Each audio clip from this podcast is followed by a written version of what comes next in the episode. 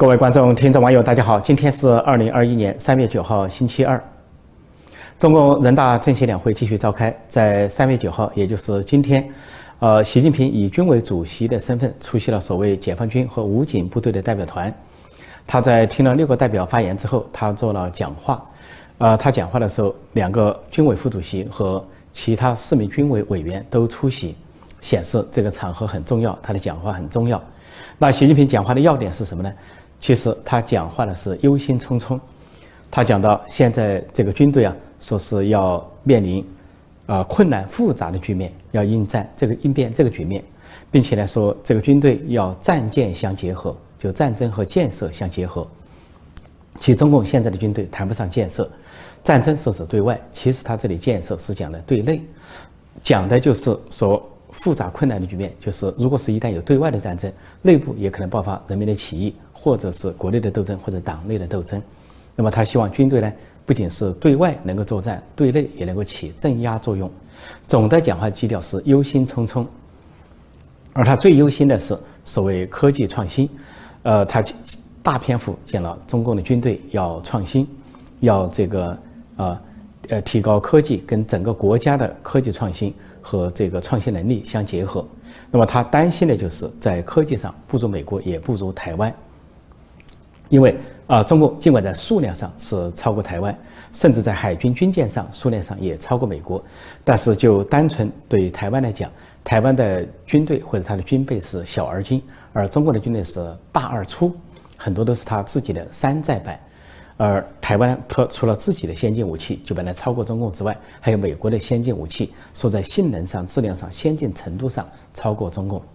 那美国就更不用说。尽管在军舰数量上，现在中共比美国还多，但是美国在啊太空、啊空军、海军各方面都保保持了可以说巨大的优势，而台湾在海军、空军上面的这个战力完全不弱于中共。如果就质量而论，而未来的战争绝不是人海战术，都是一种高科技的战争。所以中共成天扬言打台湾，但是并没有把握。与此同时，这个人大政协两会公布今年军费大涨。百分之六点八，比去年又增加了。去年宣布是百分之六点六，六点八什么意思呢？就是第一次中国的军费超越了两千美元的预算，那么仅次于美国。呃，根据各种综合物价的测算呢，说是相当于美国军费的百分之七十。但是美国是一战、二战、冷战之后维护世界和平的世界和平的守护者和领导者，说美国在世界各地啊肩负有重大的军备和和平使命。啊，很多国家都邀请美国驻军，四十九个国家有美国的驻军或者是美国的军事港口设施或者是协防啊条约等等。中共没有任何国家要求他驻军或者提供协防，但他居然的军费直追美国，而中国的军费开支呢，相当于印度的三倍，相当于台湾的十五倍。但是就是这样，习近平在讲话中显示没有底气，忧心忡忡，尤其是甚至更担心国内，所给军队讲的是。战战争跟建设相结合，就是内外相结合，然后应对复杂困难的局面。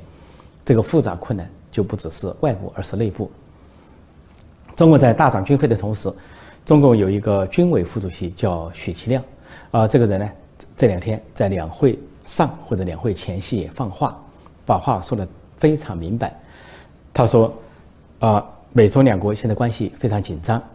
他说难以避免修昔底德陷阱。他说中共要加强军事现代化，为不可避免的战争做准备。这里惊人之语报了两个重点：一个修昔底德陷阱，这个话本来是学者用语，如果是由王沪宁这些人去提，或者中中共的一些学者御用学者去提，都比较自然。作为领导人，尤其作为军事领导人，是应该避免提这个词。但是许其亮却毫不避讳提到了这个词。再一个重点，他就定义为中美战争是不可避免的，也叫必然开战，这是中共自己的定义，或对外界的首次的这么一个宣示。修昔修昔底的陷阱是怎么来的？是怎么回事？实际上是一个美国学学者叫爱迪生，他是一个智库的学者，在二零一二年提出来的。他是总结了总结了历史上这个守成大国就先前的大国强国和后来新兴的强国之间的关系，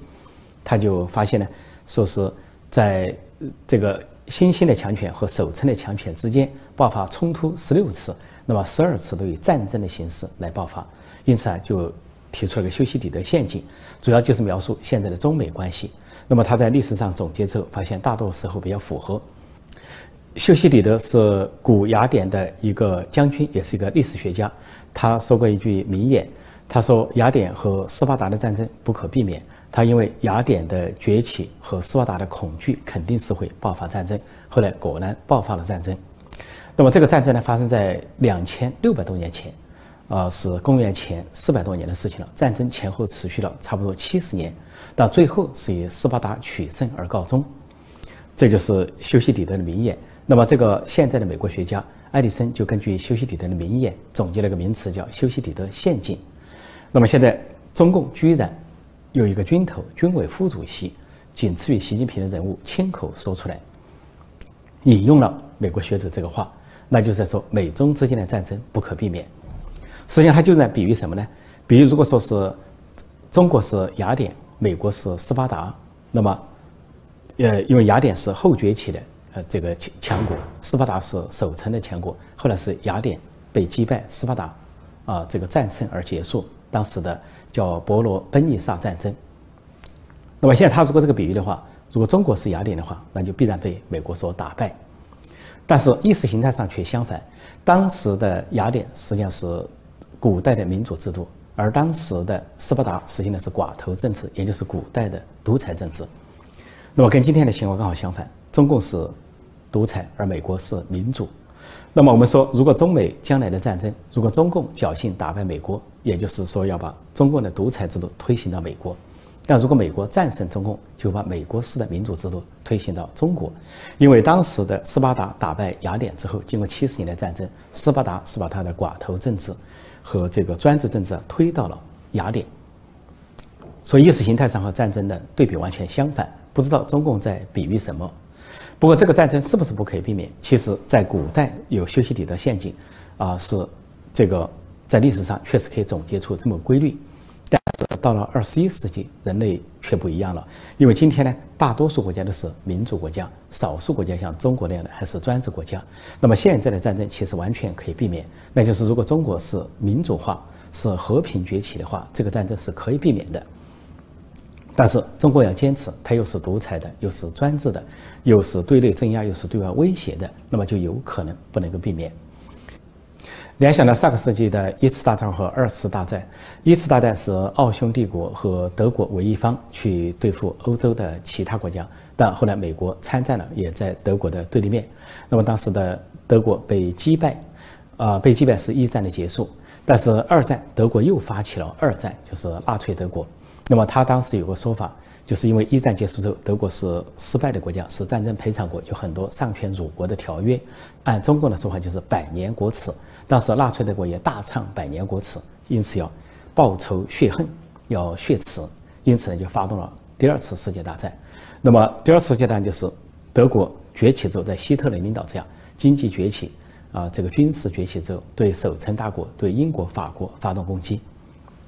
但战争的结果，美国也加入，是击败了纳粹德国。在亚洲也是这样。而日本跟美国相比，日本是后崛起啊，军国主义的日本。那么在美国呢，在日本之前已经崛起。说日本呢对美国发动了攻击，珍珠港偷袭，那么美国反攻又击败了日本。二次大战的两个战场，欧洲战场、亚洲战场，都是守成的大国打败了新兴的强权。原因就在于纳粹德国是一党专政，是独裁的，在道义上就是错误的、失败的；而日本军国主义也是侵略扩张的，所以都是他们先先惹事，但惹事的一方失败了。今天的中共呢，是从在重蹈纳粹德国和日本军国主义的覆辙，都是惹事的一方。像这个许其亮讲到，所谓边境骚乱，边境骚乱全部是中共自己找的，是天下本无事，庸人自扰之。在中印边界，中共先去。姿势派出重兵想去越过时空线，扩大时空线去压制印度，结果呢被印度所击败，现在被迫撤军，而且伤亡的数字啊是日本的呃印度的两倍，甚至两倍多。那么在台海、呃南海、东海全面支持的是中共一方。如果中共不在这些地方去支持，就是维持现状的话，这些事情根本不会发生。说中共今天的姿态跟纳粹德国、日本军国主义所做的姿态完全一样，就采进攻态势。所以，美国和这个现在民主国家都采一个守势，甚至采一个劝告的姿态。如果说新的中美大战不可避免的话，那就是一战、二战的一个重演、重复。那么，中共为什么非要这么搞不可呢？在中共有一个侥幸心，他以为纳粹德国失败了，日本军国主义失败了，是自己不小心、粗心。那么今天他觉得他的这个实力已经直追美国了，啊，这个经济实力、啊军事实力、综合国力等等，所以呢，他比纳粹德国更为庞大，比日本军国主义更为庞大，自己要侥幸一搏。另外呢，中国也摆出一个恐吓的姿态，想这个先声夺人或者不战而屈人之兵，对美国不断的画红线。啊，自己在玩火，却叫美国不要玩火。说这个台海啊，台湾问题、南海，呃，跟其他问题一样，都成了中共的核心利益，跟这个西藏问题、新疆问题、香港问题一样，都成了中共的所谓核心利益，不能够碰触，是一条红线。他以为这样一来把美国吓住了，啊，中共就可以夺取台湾，啊，夺取台湾之后，这个习近平就成了统一之父，然后就给自己加冕。成为当代帝王，红色帝国，然后自己可以长期执政、终身执政，就是为了个人的权势、个人的野心、个人的荣耀，要来一个台海大战。中国方面不仅有习近平和许其亮的狂言，而且还有行动。除了军机、军舰不断的扰台之外，现在又宣称说在福建在正在扩建。大规模的扩建两个机场，说最靠近台湾的两个机场，啊，一个叫什么龙田机场，一个叫惠安机场，说一个相距台湾只有一百七十公里，一个相距台湾只有一百九十公里，说这两个机场起飞的战机可以在七分钟之内就到达台北上空，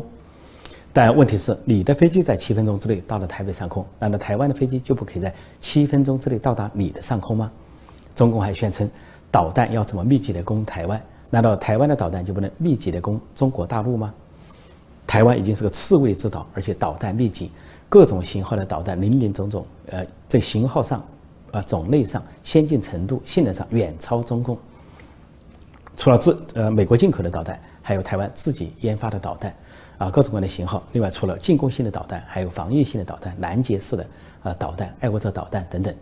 说中国如果跟台湾打的话，那你在。你要做的事情，别人都可以做。中国还号称对台湾要进攻指挥部，要进行斩首行动，但是人家台湾就不能对你进攻你的指挥部，对你斩首行动吗？不管你习近平、七常委和其他高层逃到哪里，北京也好，玉泉山也好，还是秦岭也好，地下掩体也好，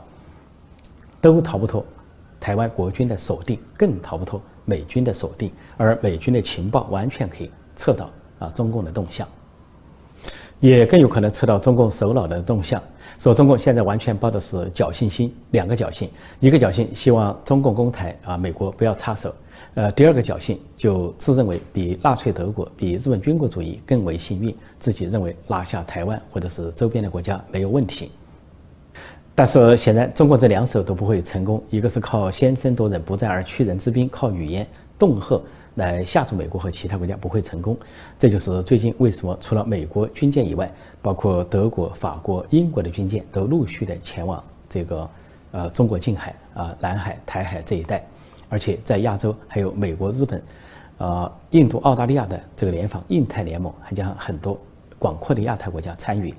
另外，在不久三月中旬，这四个国家——美国、日本、印度、呃澳大利亚。印太联盟将举行首脑峰会，这些都是国际社会对中共发出的反制信号。有中共可以很高调，可以呃发出战争叫嚣，可以提高战争分贝，但是美国和其他国家可以保持低调，啊，不会像中国那么去叫嚣。毕竟，呃，反制中共的大多数都是民主国家，所以会保持文明的姿态，后发制人。但是行动上一点都不会放松。有中国的第二招，如果是实战进入实战的话。必败无疑，因为不仅他面对是台湾，他还面对美国，还面对美国的广阔的盟国，就是整个国际战线。而中共能不能在俄罗斯或者北朝鲜遭到支持，这几乎就是做梦。北朝鲜不可能支持中共来打这场战争，因为北朝鲜不可能自取灭亡，因为他这样一个小国，可能首先就是灰飞烟灭。而俄罗斯在历史上从来就是占中国的便宜，都是趁中国跟其他国家有交战的时候。俄罗斯趁虚而入，掠夺中国的大片领土。从一八六零年，当时大清国跟英法联军作战的时候，当时的俄罗斯就在背后进攻大清国，掠夺大量的领土。到后来，一九零零年庚子俄难，也就是八国联军跟大清国作战的时候，俄罗斯又趁虚而入，在东北制造了庚子俄难，大规模的掠劫，甚至霸占了东北三省。在其他国家的压制下，强烈的反击下，他才退出了东北三省。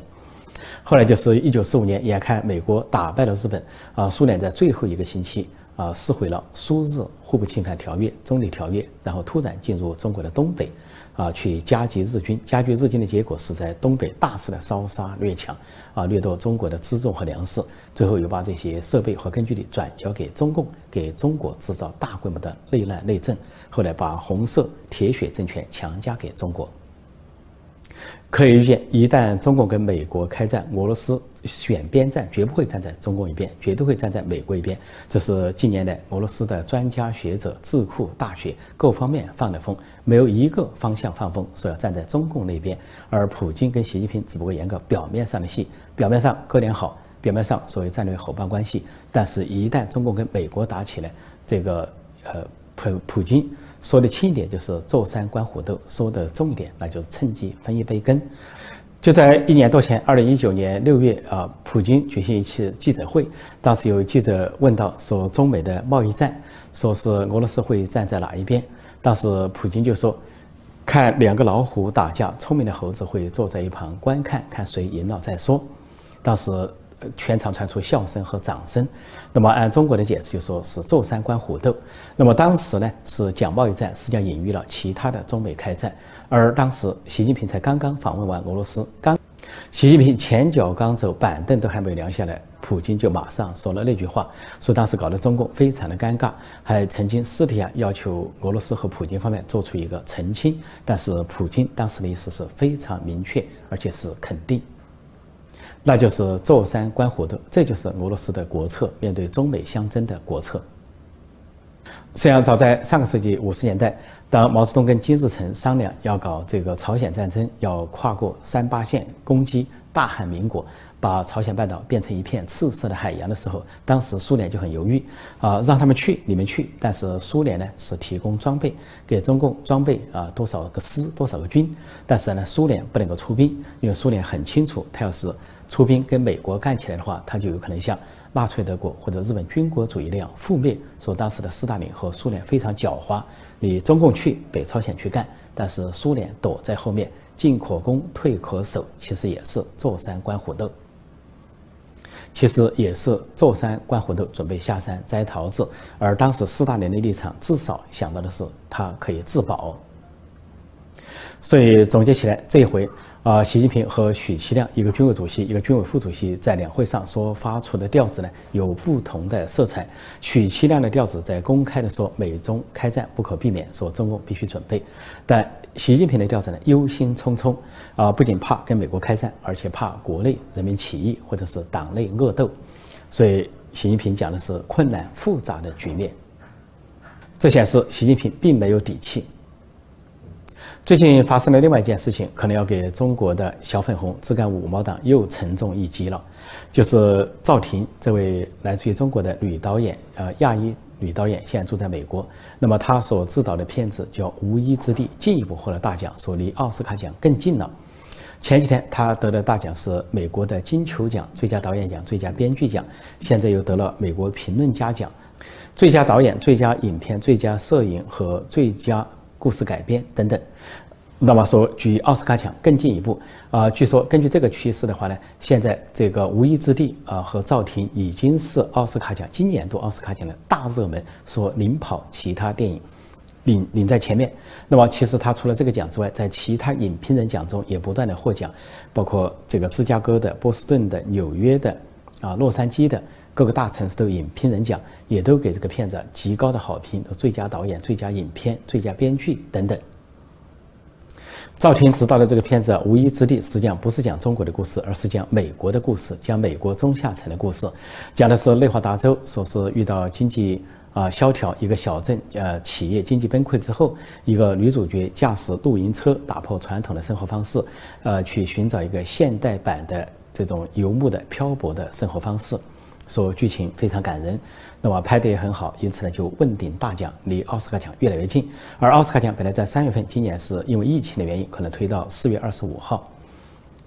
但是赵婷这部片子，在中国那边先是说中国人的骄傲是什么？华人的骄傲，什么华人之光，大肆的造势，包括党媒党报，什么人民日报、新华社啊、环球时报、中央电视台。但是突然戛然而止，并把这个片子的海报全部拆除，然后五毛党、小粉红、自干五对赵婷大加挞伐。就因为有人告密说赵婷以前讲了一段话，这段话就是说。我在中国长大，那是一个谎言遍地的国家。我小时候所得到的资讯，我们同代得到的资讯，最后证明都是假的。这就是我叛逆性格的由来。那么这个小粉红崩溃，自呃自干五五毛党也都崩溃抓狂，在网络上围攻赵婷。其实我当时就说，赵婷说的话只不过是在代表他们，为他们代言，他们都不清楚。因为赵婷意思就是说我以前就是小粉红，但是我现在觉醒了。现在围攻他的人仍然是小粉红，没觉醒而已，或者说正在。发展中、生长中，等待觉醒而已。本来赵婷代表他们讲出了心里话，指出了他们觉醒的一天，他们却围攻赵婷。这回赵婷要得了奥斯卡大金像奖，这些人小粉红、自干五毛党可能要进一步的崩溃，彻底崩溃，可能瘫倒在地，玻璃心碎一地。那么说到这里，我就想起中国网民总结了几句名言，说。高端人群为高端人群说话，低端人群为低端人群说话，这些都可以理解。他说最值得钦佩的是无忧无虑的高端人群为那些苦苦挣扎的低端人群说话，大概指的就是赵婷这一类的良心导演。但是最最傻帽的却是那些朝不保夕的低端人群却为富可敌国的高端人群说话，说这不仅违背了自己做人的良知，还暴露了自己的智商。好，今天我就暂时讲到这里，谢谢大家收看收听，再见。